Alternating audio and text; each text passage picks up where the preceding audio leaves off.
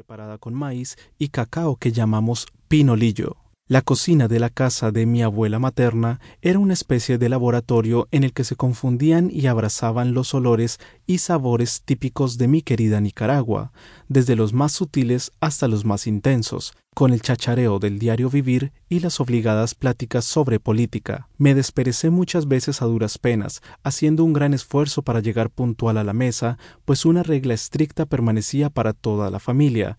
Aquí se desayuna, se almuerza y se cena a la hora precisa, y quien no llegue a tiempo no desayuna, ni almuerza y mucho menos cena. Así decía la abuela y así era.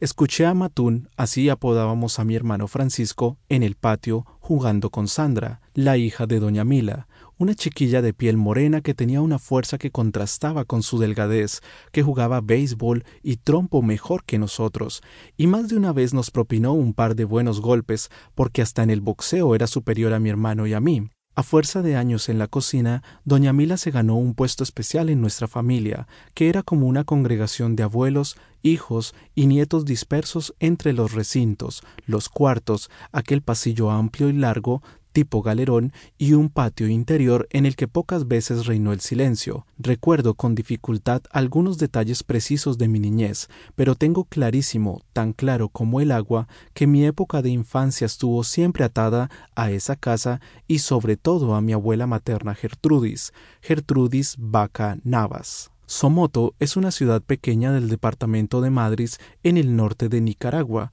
Asentada en un valle y rodeada de montañas, la ciudad se compone de calles adoquinadas y casas de adobe. Era un pueblo extremadamente sencillo y aún hoy lo sigue siendo.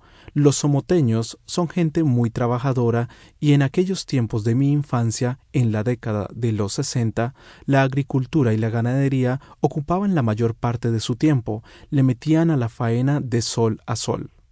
En este pueblo sencillo vibraba y se respiraba la libertad, Andabas por el campo a pie o a caballo y disfrutabas las travesuras comunes de los chiquillos, como montarte en un burro para que te botara y luego partirte de la risa con tus amigos. En las calles de Somoto lo mismo transitaban carros que animales, así que no resultaba nada extraño compartir la vía con burros, vacas, puercos y pollos. Era un pueblo pintoresco lleno de gente buena, amigable y muy talentosa. Las vacaciones allí eran fantásticas. Guardo en mi memoria las fiestas de la Purísima y la celebración de la Navidad. Cierro los ojos y me parece verlas como en una película, tan llenas de colorido, de vida. Hay instantes que recuerdo como si fueran piezas de un rompecabezas que se van uniendo hasta presentarme el momento completo. Cada vez que encajo una pieza con la otra, siento un regocijo inmenso, cierro los ojos y lo revivo con harta emoción. El clan materno, los López Vaca. Somoto se asemejaba a la escenografía de una pieza teatral, paredes de adobe, techos de tejas que desbordaban un delicioso olor a tierra, una naturaleza frondosa, en fin, un escenario mágico, donde ellos tuvieron su hogar. Mi abuela Gertrudis conoció a mi abuelo y se enamoró de él, de Camilo López Núñez en Corinto, donde también se casaron teniendo como padrinos de boda al general Anastasio Somoza García y doña Salvadora de Bailé de Somoza.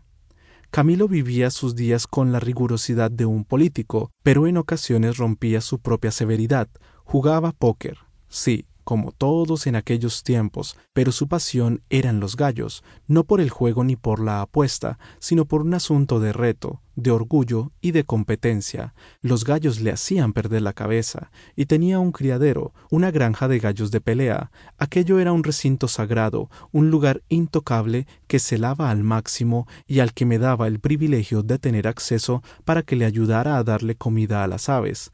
Me encantaba acompañarle. Además, y esto lo confieso por primera vez, me escondía entre los recovecos de aquel lugar para mojar el grano que se utilizaba para alimentar a los gallos, que era muy parecido al maíz y que con el agua se convertía en una especie de melcocha pastosa que me metía a la boca porque me gustaba.